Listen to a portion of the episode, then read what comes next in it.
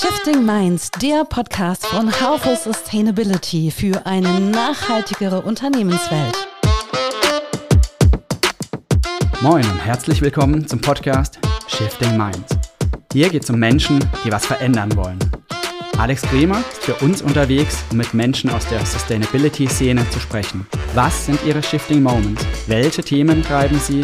Und wie schaffen sie den Shift zu einer nachhaltigen Unternehmenswelt? Alex kennt die Szene und darum freut euch auf ganz besondere Einblicke. Mein Name ist Christoph Herzog, ich bin Redakteur bei Haufe Sustainability, dem Portal für nachhaltige Unternehmensführung.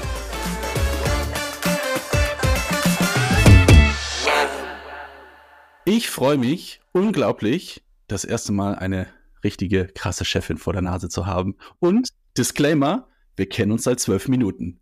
Heißt, die Vibes haben schon gestimmt in den ersten zwölf Minuten, deshalb legen wir auch direkt los. Ähm, Claudia Viehweger, ich habe gesagt, ich sage Alba danach noch richtig, danach nenne ich die nur noch Claudia. Ich freue mich tierisch, dass du da bist und uns heute Einblick gibst. Ähm, einmal in deinen Werdegang. Ähm, ich hatte noch nie eine CSO vor der Nase, aber du hast nur nicht nur diese Rolle, sondern du hast zwei Rollen inne. Du bist auch ähm, Personalchefin. Ähm, und da würde ich gerne wir gucken erstmal auf deinen Lebenslauf, wie du da hingekommen bist, Tipps und Tricks, wie werde ich CSO. Ähm, und dann, äh, glaube ich, werden wir einen Großteil darauf fokussieren, wie man als Personalverantwortlicher das Thema Nachhaltigkeit aufgreift. Aber Claudia, ich freue mich tierisch, dass du dabei bist. Und an dieser Stelle Chapeau an Lukas, der ist der Knaller in der Vorbereitung. Das muss ich einmal hier gesagt haben, damit er seinen Fame kriegt. Danke, oh, das wird er sich freuen. Danke, Alexander. Vielen, vielen Dank. Äh, danke, dass ich hier bei dir heute im Podcast sein darf. Ich freue mich auf äh, ein spannendes Gespräch mit dir. Ja, ich bin gespannt. Und ich würde wirklich gleich einsteigen. Mhm. Ich würde gerne in dreieinhalb Jahren CSO werden. Wie bist du CSO geworden? Oh, da, das ist eine sehr gute Frage. Also ich habe das nicht geplant. Es ist nicht so, dass ich irgendeine Strategie im Hintergrund laufen hatte, wo ich gedacht habe, hey, ähm, äh, so muss ich jetzt vorgehen, um Chief Sustainability Officer zu werden. Das hat sich bei mir eher ergeben, einfach weil ich gesehen habe, da ist ein Thema, das ist eng verknüpft, zumindest in der Digital Company mit den People-Themen. Und ähm, es hat einfach totalen Sinn gemacht, weil diese Überschneidungen so groß waren, dann zu sagen, okay, ich will auch Chief Sustainability Officer werden und ich will sozusagen gesamthaft ähm, für die Themen verantwortlich sein. Und das hat sich bei mir sozusagen eher äh, aus den Umständen ergeben, plus dann natürlich meine Proaktivität, ähm, sich das Thema auch zu greifen, ja. Ja. Also war das auch wirklich, also, ich weiß nicht, ob du es verraten magst. Ah, du hast das schon ein bisschen geschubst. Ich habe dich jetzt so erlebt, dass ja, du gerne ein Thema nimmst und schnappst es dir ein bisschen. Genau, genau. Also ich habe hab mir das geschnappt, wie du sagst, wobei man sagen muss, ähm, es waren halt äh, vielleicht ohne dass ich jetzt irgendwas Vertrauliches ausplaudere, es waren natürlich diverse Abteilungen interessiert ja, an diesem Thema. Ja, natürlich. Und ähm, genau, ich habe halt argumentiert, äh, wir haben alle argumentiert und überlegt, äh, auch aus Unternehmenssicht, wo macht es eigentlich am meisten Sinn jetzt für uns als Arbeitgeber? Und dann durfte aber auch ähm, das kleine Sustainability-Team entscheiden, ähm, wo sie glauben, ah. wo sie am besten aufgehoben sind. Und die haben sich dann für mich entschieden, weil sie gesagt haben, also wenn wir das sozusagen stärker mit den People-Themen verknüpfen und auch die Claudia dafür verantwortlich ist, dann bekommt das halt das größtmögliche Herz. Und wir wollten ja nicht, äh, wir wollten ja nicht irgendwie Greenwashing machen oder irgendwie toll darüber erzählen, sondern wir wollen ja tatsächlich einen Impact generieren. Und mit all den Initiativen, die wir machen, auch mit unserer Corporate Responsibility, ähm, wollen wir ja wirklich für etwas stehen und etwas verändern, in der Gesellschaft, für die Gesellschaft. Und da macht es einfach am meisten Sinn, dass, mhm. dass ich dafür auch stehe. Und wirklich, hast du dich fortgebildet? Hattest du schon irgendwie ja, Grundvoraussetzungen, hast du eine Fortbildung gemacht, hast du so ein Wochenendseminar oder äh, was war es, wie du gelernt hast, hast die Themen ja wirklich aus einer strategischen Geschäftsführungsebene zu betrachten und anzugehen? Also ich muss gestehen, ich, ähm, ich habe ganz viele Gespräche geführt. Ja. Ähm, ich bin sehr eng verknüpft ähm, mit einer Frau, ich muss mal gucken, wie ich das jetzt am besten umschreibe, die sozusagen in einer Prüfungsgesellschaft sitzt und für dieses Thema einer großen Prüfungsgesellschaft verantwortlich ist. Ja. Und mit der habe ich einfach wahnsinnig viele Gespräche, Stunden verbracht. auch überlegt, sozusagen, was sind so Nachhaltigkeitsstrategien. Ich äh, tausche mich sehr stark mit unserem Nachhaltigkeitsteam natürlich aus. Und vor allen Dingen, ich mache sehr viel Learning by Doing. Ja, das ja. heißt, ich sitze wirklich drin, ich ähm, ich gucke mir die, die nicht finanzielle Erklärung, die wir jetzt gerade geschrieben haben, gucke ich mir natürlich an. Ich schaue mir Podcasts an. Ich äh, klicke mich bei jedem EY-Webcast oder auch, von anderen Prüfungsgesellschaften sozusagen rein und versuche mich so fortzubilden. Ich hatte kurz überlegt, ob ich jetzt irgendwie, Haufe bietet es ja auch an, irgendwie so einen Crashkurs nochmal mache. Ich hatte dann irgendwann das Gefühl, ich habe schon so einen Stand, auch weil dieses Learning on the Job einfach so schnell geht, ähm, dass ich irgendwann gesagt habe, okay, ich brauche jetzt nicht nochmal extra irgendwie ein Zertifikat, sondern ja. ähm, ich, ich, ich bin da eigentlich gut ausgestattet für das, was ich brauche. Und es zeigt mir auch, ähm, dass sozusagen mein Team, ja, dass ich halt guten Input geben kann, ähm, dass ich auch ein Korrektiv bin, dass ich Fragen stelle, die dieses Team weiterbringen, dass ich auch mal den Finger in die Wunde lege das kannst du eigentlich nur, wenn du eben schon dann doch so in dem Bereich drin bist, ähm, dass du dich gut auskennst. Und das scheint bei mir jetzt allerdings auch nach zwei Jahren, muss man sagen, ne? also ich mache das jetzt auch schon eine Weile, ähm, gegeben zu sein. Aber es, das, ich, deshalb frage ich, ich versuche ja immer so ein bisschen die emotionalen Hürden abzubauen, dass man sagt, oh nee, was, ich brauche ja 18 Fortbildung und sowas und zu sagen, spring einfach mal ins kalte Wasser. Die Community für Nachhaltigkeitsverantwortung ist so stark. Du sagst es ja selber, du warst im kollegialen Lernumfeld, ja da braucht es kein IHK-Zertifikat und wovon ich sehr viel halte, aber es hat gereicht mit Team und ich kenne dein Team schon sehr, sehr lange. Ich weiß, dass die krass was auf dem Kasten haben.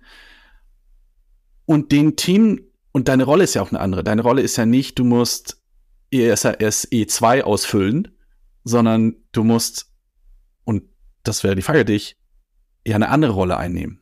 Was ist so ja. dein, wenn du jetzt das Nachhaltigkeitsteam betrachtest, was ist deine Rolle? Wie, wie würdest du, wenn du jetzt mal einen Zettel und einen Stift nimmst und deine Aufgabenbeschreibung runter deklinierst, was ist es, was du genauso tagtäglich eigentlich machst? So im wirklich groben, grob galaktischen.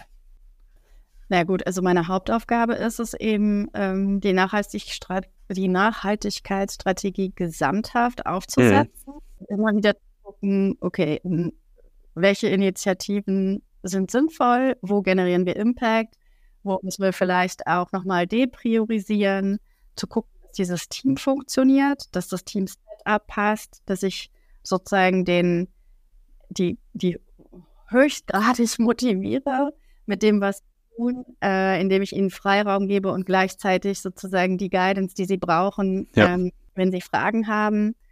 Und ähm, ich glaube, das gelingt mir ganz gut und es macht mir auch wahnsinnig viel Spaß. Also deswegen ähm, ja.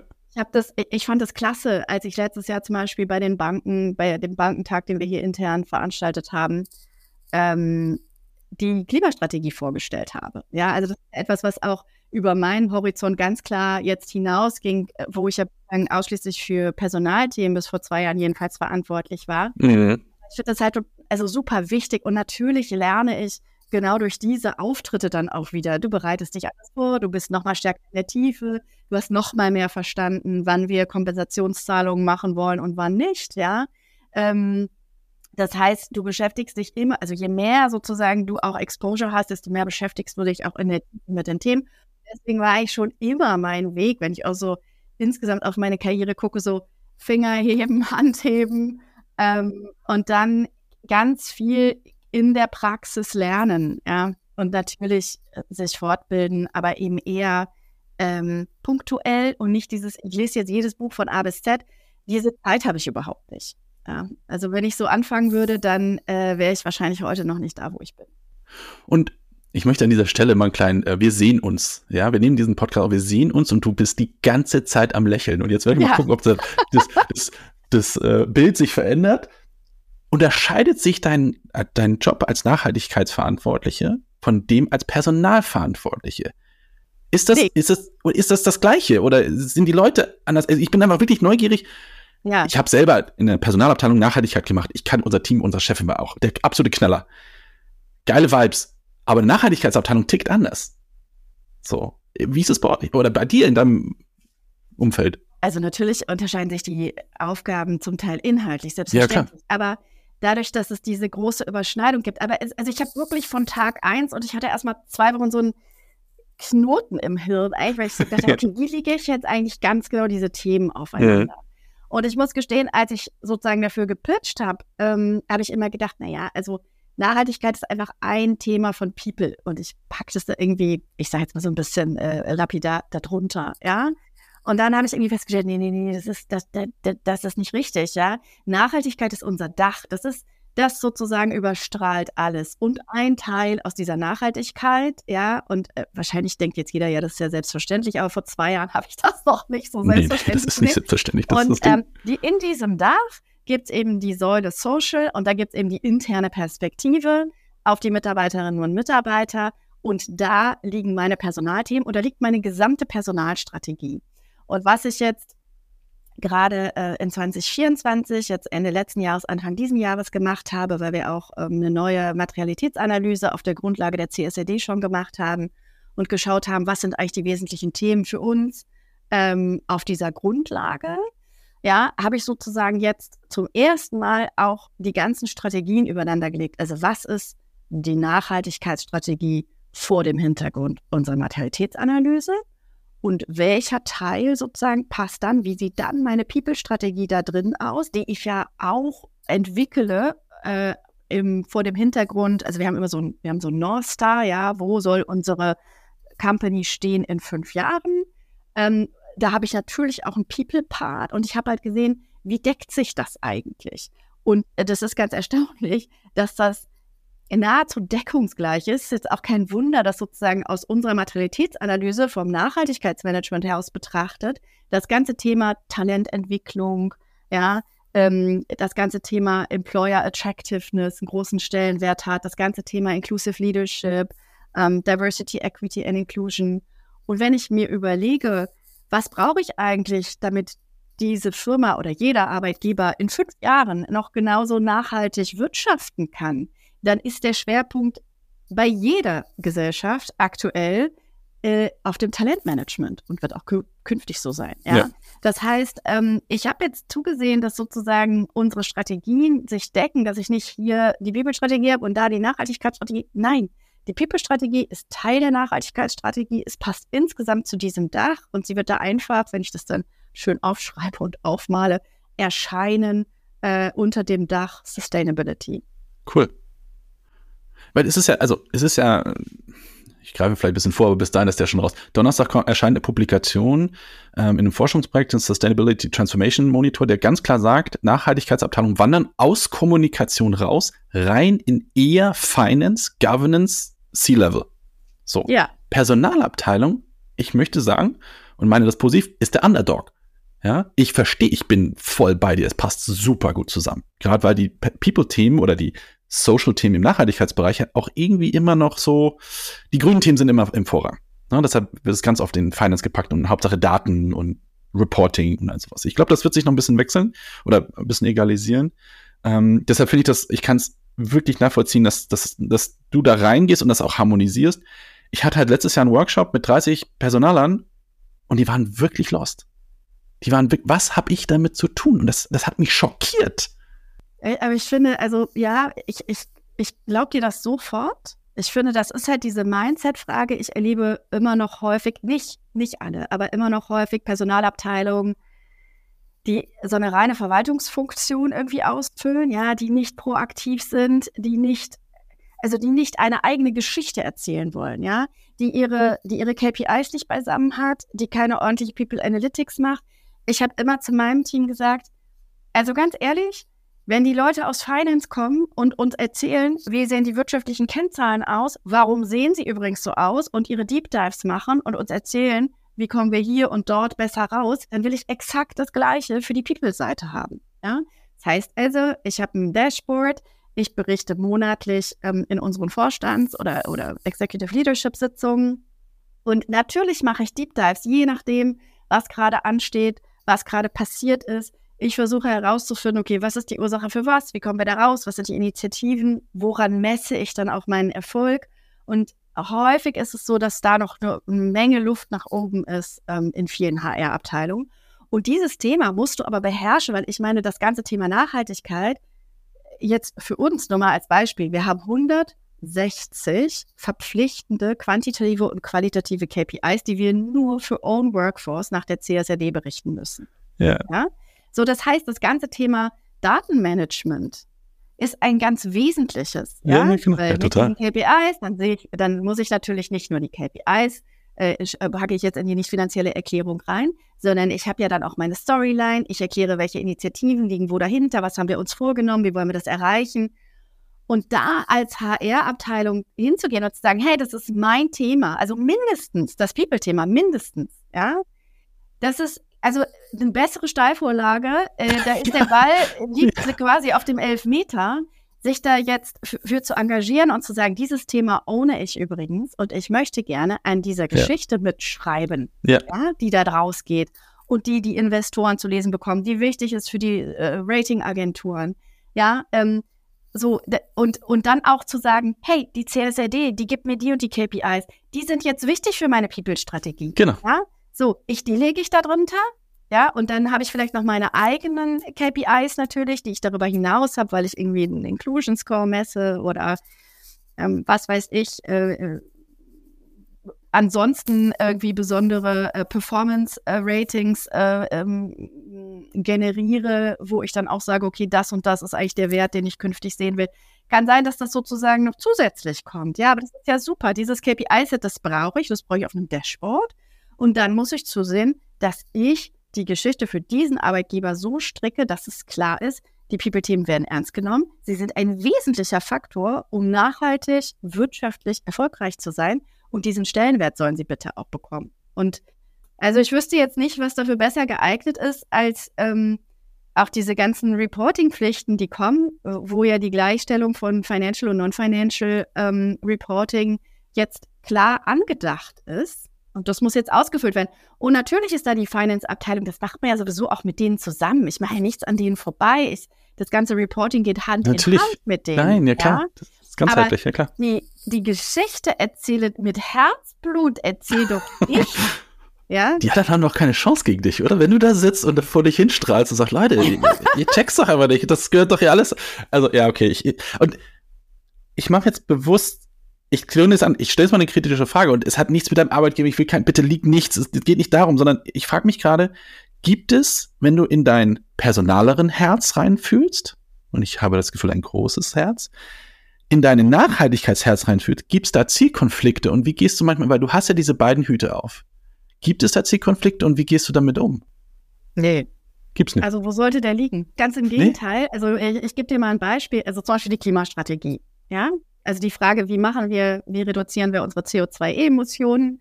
Ähm, da haben wir natürlich verschiedene Maßnahmen ergriffen ähm, und selbstverständlich als Digitalunternehmen, nicht produzierendes Unternehmen, ist natürlich der Hebel, die sind begrenzter. Genau. Ja? Aber ja, sie gibt es. Ganz wichtig. Aber sie gibt es, ja. Das ist die Art, wie wir reisen. Ähm, es ist die Art, wie wir hier Energie in unseren Offices verbrauchen.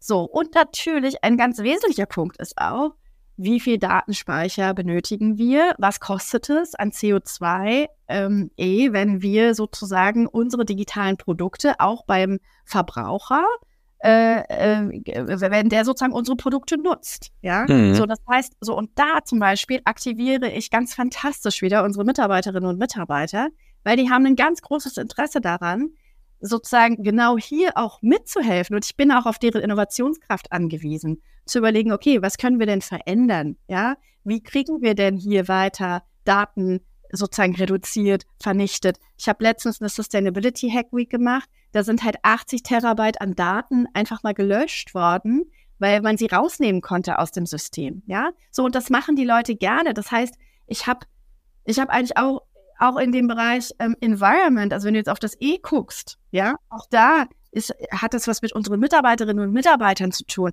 Und ähm, das, das wollen die auch. Die fragen auch danach, wie Natürlich. sieht denn eure Nachhaltigkeitsstrategie aus? Wo engagiert ihr euch, ja? Oder ähm, wenn du jetzt vielleicht nochmal weg von den reinen People-Themen auf die Corporate Responsibility guckst, ne? Ich will doch, ich will auf gar keinen Fall, will ich, dass das irgendwie das Fahrwasser Greenwashing kommt, sondern ich will den Leuten zeigen, wir engagieren uns für die Bekämpfung von Obdachlosigkeit, jetzt als Beispiel, ja. So, dann möchte ich gerne, dass das wirklich mit Initiativen hinterlegt ist, dass wir das ernst meinen, dass das nicht nur eine Spende ist, ja. Und dass Mitarbeiter einbeziehen? Was können wir also tun? Wie können wir unser Produkt auch wiederum benutzen, um sozusagen ähm, das zu bekämpfen? Und ähm, ich finde, auch da ist es wieder, erstens ist es ein Retention-Thema. Die Mitarbeiter wollen das sehen. Wofür engagiert sich diese Firma? Meint sie das wirklich ernst? Ja. Und ähm, deswegen ist das überall eigentlich verknüpft mit People-Themen. Um jetzt deine Frage zu beantworten, sehe ich Zielkonflikt an irgendeiner Stelle? Nein, das werde ich nochmal ergründen, ob das so ist. Aber ich finde aber, also ja, ich kann es nachvollziehen. Äh, ich meine, ich, ich habe als Nachhaltigkeitsverantwortlich in einem sozialen Unternehmen, heißt, wir hatten immer diese Umsatzorientierung und dann die Wirkungsorientierung und da hatten wir Zielkonflikte und wir sind oft in, aber das Schöne war, wir haben darüber geredet, wir wussten darüber und wir haben wirklich uns auch sehr offensiv gestritten. Danach haben wir ordentlich einen getrunken, aber wir haben diesen Zielkonflikt und das, was Schöne war, wir haben darüber geredet. Es war nicht Business first, Wirkung, ja, so. Aber es war dieser Dialog und das fand ich immer cool. Und deshalb finde ich es auch cool, dass du das ja auch in die Geschäftshandlung mit reinbringst, weil ganz oft ist ja die Nachhaltigkeitsabteilung, die das so ranträgt an jemanden und sagt, könntest du vielleicht mein Thema auch mitnehmen? Agenda Punkt 29. Ich weiß, es fällt hinten runter, aber es wäre ganz cool, wenn du das nochmal so ein bisschen. Ich höre bei dir raus, du denkst es immer mit. Es ja. ist für dich keine zwei Strategien. Es ist, ich höre Nein. digitale Personal-Nachhaltigkeitsstrategie. Also bei uns ist ja auch so, dass also meine People-Strategie hat ein Ziel, und zwar das Ziel, was dieses Unternehmen über, also sozusagen in allen genau. Abteilungen hat. Wir müssen Umsatz und wir müssen sozusagen EBITDA äh, erzeugen, ja? Also Umsatz und Gewinn. So, und wenn ich gut meine Initiativen gut setze, ja, und wir die guten und die richtigen Talente an Bord haben, ähm, und halt eine ne, ne, ne coole People-Strategie fahren, die Leute sich hier wohlfühlen, wir Spaß an der Leistung haben und das auch noch gemeinsam, ähm, ja, dann, also das ist sowieso für mich das, das oberste Ziel. Insofern, ich glaube, diesen Impact-Konflikt gegen Umsatz oder Gewinn, mh, mm, den gibt es wahrscheinlich in unserem Wirtschaftsunternehmen jetzt vielleicht so nicht. Ich ich habe ja das Gefühl, also wie gesagt, ich kenne ja auch eure Initiativen seit vielen Jahren. Ich war bei euch im Office schon drei, vier Mal. Das, da warst du noch äh, in ganz anderer Rolle. Also deshalb, ich weiß, was dahinter steht. Aber mal jetzt losgelöst von eurer Company. Ich bin Personalchefin. Ich bin Personalchef. Was sind denn die fünf Themen, die wahrscheinlich mich als Unternehmerin oder Person in meinem Unternehmen betreffen werden im People-Bereich? Also wirklich mal abstrakt. Vielleicht produzieren, nicht produzieren, das ist egal. Vielleicht gibt es ja Themen, wo du sagst, das sind die paar Themen, wo du sagst, das betrifft eigentlich alle. Also ich glaube, für alle wird wichtig sein äh, Arbeitgeberattraktivität mhm. und Visibilität. Ja. Es ist der Kampf um Talente. Ja. Das heißt, ich muss da draußen sein. Ich muss sagen, für was ich stehe. Das wollen die Leute auch. Die wollen sich vorher auch mit dir beschäftigen. Ja, was für eine Haltung hast du als Arbeitgeber? Das muss klar und das muss transparent sein. Und das heißt nicht, dass, dir je, dass, dass du jedem gefallen musst. Das ist doch okay, wenn es mal nicht die Garage von jedem ist, ja. Aber du musst eine klare Haltung haben. Dann das zweite ist, aus meiner Sicht, alles so unsexy, wie das jetzt vielleicht klingt, aber alles rund um Sustainable High Performance. Okay. Ja, also will heißen, hast du die richtigen Talente an Bord? Hast du sie richtig eingesetzt? Es gibt so irgendwie so eine McKinsey-Studie, die sagt, also wenn du das richtige Talent an der richtigen Stelle hast, hast du 800 Prozent mehr Outcome. Und ich glaube, das ist super wichtig, diese Priorisierung. Was sind eigentlich die wichtigen Themen? Was passt genau zur Strategie? Habe ich da eigentlich die Talente, die Möglichkeiten, die Opportunities, die ich habe, habe ich die wirklich richtig gesetzt im People-Bereich? Ja, ich glaube, dass wir da viel mehr noch drüber nachdenken können. Und habe ich die richtigen Strukturen? Das heißt, also, es wird immer auch ein Thema geben mit organisationale Anpassung. Ja, ähm, ich habe eine Strategie, die Organisationsstruktur, die Prozesse müssen dazu passen. Das zweite Thema und das dritte Thema ist rund um Kultur und da natürlich vor allen Dingen auch dieses, ich sage es jetzt nochmal auf Englisch, aber Role Modeling Diversity.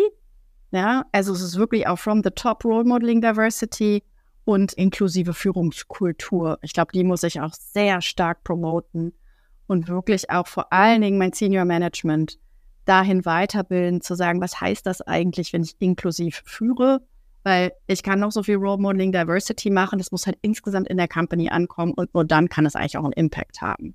Macht total Sinn. Und es ist ja, wie du sagst, es ist ein Role Model-Thema. Ne? Man muss es vorleben. Ja, also das, das ist ja, also es bedeutet auch wirklich eine, besondere Anstrengung und ja, Fokus klar.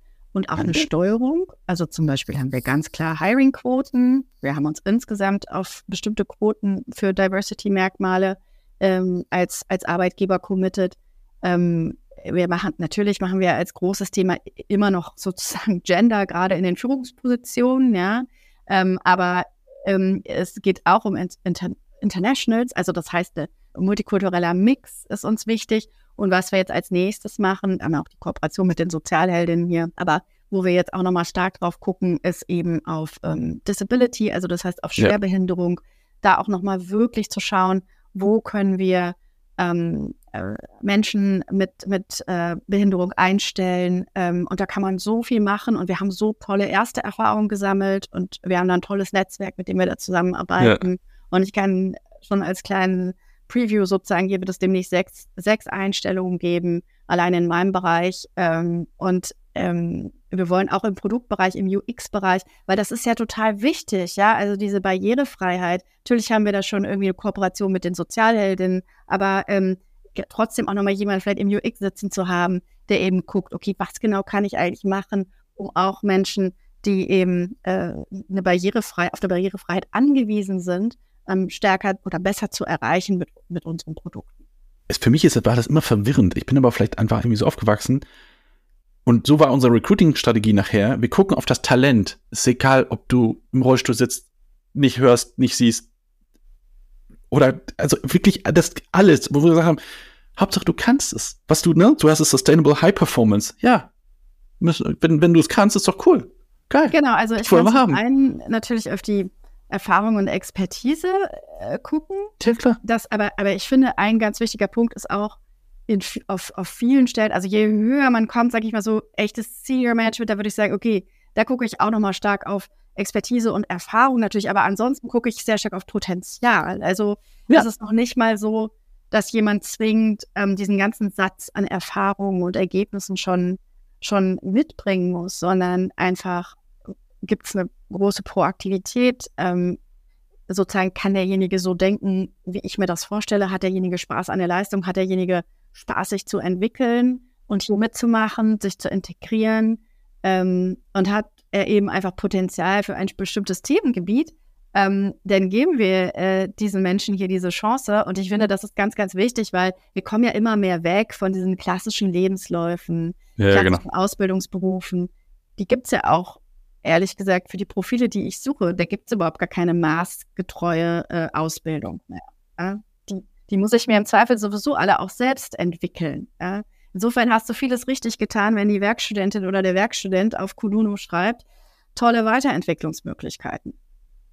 Ja, weil das sind natürlich die Leute, das sind genau die Leute, das ist die Gen Z, das sind die, die ich ansprechen muss.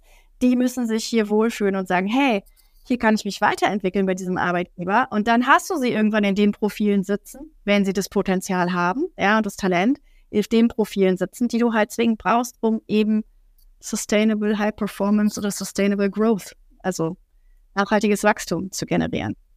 Deshalb frage ich ja auch immer am Anfang dieses Podcasts, frage ich immer nach der Karriere. Um genau, ich sag mal, nicht nur die, die Jungen, die Gen Z irgendwie zu begeistern. Ich habe das Gefühl, da, da kommen viele und die fordern das auch ein. Und es ist richtig gut. So, dass da auch, man sieht es auch in besagter Studie steht, die, die, die ist genau diese Generation, die zukünftigen Arbeitnehmerinnen an Platz eins der Treiber für Nachhaltigkeit in Unternehmen. Absolut. Und dann kommt äh, Regulierung gerade, also Gesetzgebung und sowas.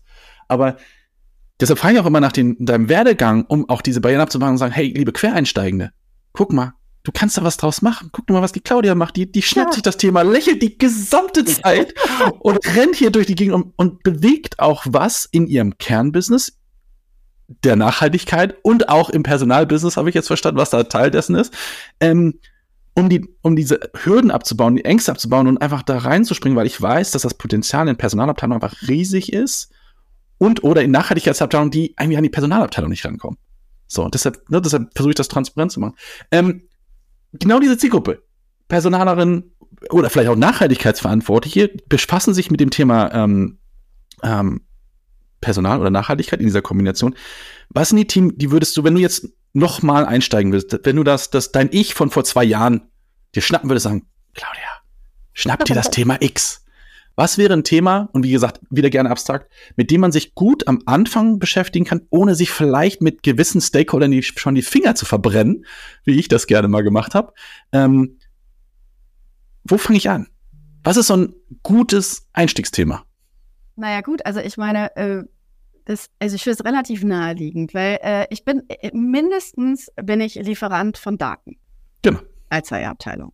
Ja, das, hat, das sind jetzt schon alle. Ja, also vielleicht weiß man nicht unbedingt, wer da die Daten liefert. Man sollte man sich einfach kundtun, wo man denn angezapft wird, weil äh, Datenlieferant ist jede einzelne HR-Abteilung spätestens seit der CSRD. Die meisten sind ja schon vorher Reporting-pflichtig gewesen. Ja, so. Und dann zu sagen, ich gucke mir das an, ich will lesen, was ist da jetzt in der NFE, was steht denn da jetzt drin? Ja, weil irgendeiner muss ja auch diese Initiativen, das, das ist da ja, das ist ja ein Fließtext. Das ist ja, da steht ja was drin über unsere HR-Arbeit im Unternehmen. Ja, das heißt also, Minimum ist, ich lese, gebe Input und lese auch diese Texte und gestalte sie auch mit. So, und dann kann ich sozusagen von da aus immer mehr. Und ich muss natürlich, also ich meine, am Ende ist es ja Tit for Tat. Da beteiligt mich niemand, wenn ich keinen Impact habe. Also wenn ich keinen Mehrwert stifte, ja, und einfach ähm, irgendwie keine guten Ideen habe, ähm, dann äh, ist es einfach, also es macht jetzt nicht jemand eine extra Schleife, nur um eine extra Schleife zu machen, ja, oder um mich irgendwie zu beglücken, sondern das ist natürlich so, dass man muss Mehrwert generieren, man muss loslaufen, man muss Mehrwert generieren und irgendwann sollte sich daraus dann eigentlich eine gewisse Dynamik ergeben, dass man eben merkt, okay, es macht totalen Sinn, zumindest HR für die HR-Themen mit am Tisch zu haben und zumindest HR auch als Treiber für die HR-Themen zu haben, weil die haben ihre KPIs im Griff, die wissen ganz genau, was ihre People-Strategie ist, die passt zu unserer Nachhaltigkeitsstrategie. Also einfach so ein bisschen mit aufmischen und Mehrwert liefern. Das hört sich doch mal guter Start an. Fangen fang, fang mit den Geschichten rund um die Daten an. Ähm, Ja. ja, weil es ist, es, die kommen ja irgendwo her und das, wie du sagst, da, kommen, da sitzen ja Leute dahinter. Und wenn du mehr Sales machst, heißt das, irgendjemand hat irgendwas richtig gemacht, um irgendwas nach, es, es passiert Genau. ja nicht von alleine. Das träumen ja manche Leute davon, aber das, das that's not gonna happen. Not yet. Ähm, ich will noch mal gucken, wir als Nachhaltigkeitsverantwortlicher treiben ja oft ein Thema ne, unser, unser Podcast heißt hier Shifting Minds, ne, wo wir so ein bisschen die Leute so shiften, einmal im Gedankenset zu sagen, hey, mach dir keine Sorgen, als Nachhaltigkeitsverantwortlicher kannst du relativ viel tun, hab, starte einfach mal. Aber auch du kannst selber auch was, ein Thema vorantreiben. Gibt es ein Thema, wo du sagst, da glaubst du, kannst du einen Einfluss drauf haben, wieder abstrakt von deiner Company, aber wo du sagst, wenn ich das schaffe, oder das ist so mein Leidenschaftsthema, so dein Shift-Moment, den du irgendwie auslösen willst, wo du sagst, ey, da, das ist meins. mein Shifting Mind war natürlich schon in dem Moment, wo ich gemerkt habe, okay, das liegt nicht nur übereinander, sondern Sustainability ist das Dach. People ist ein ganz wesentlicher Teil dieser Säule und gehört auch so präsentiert.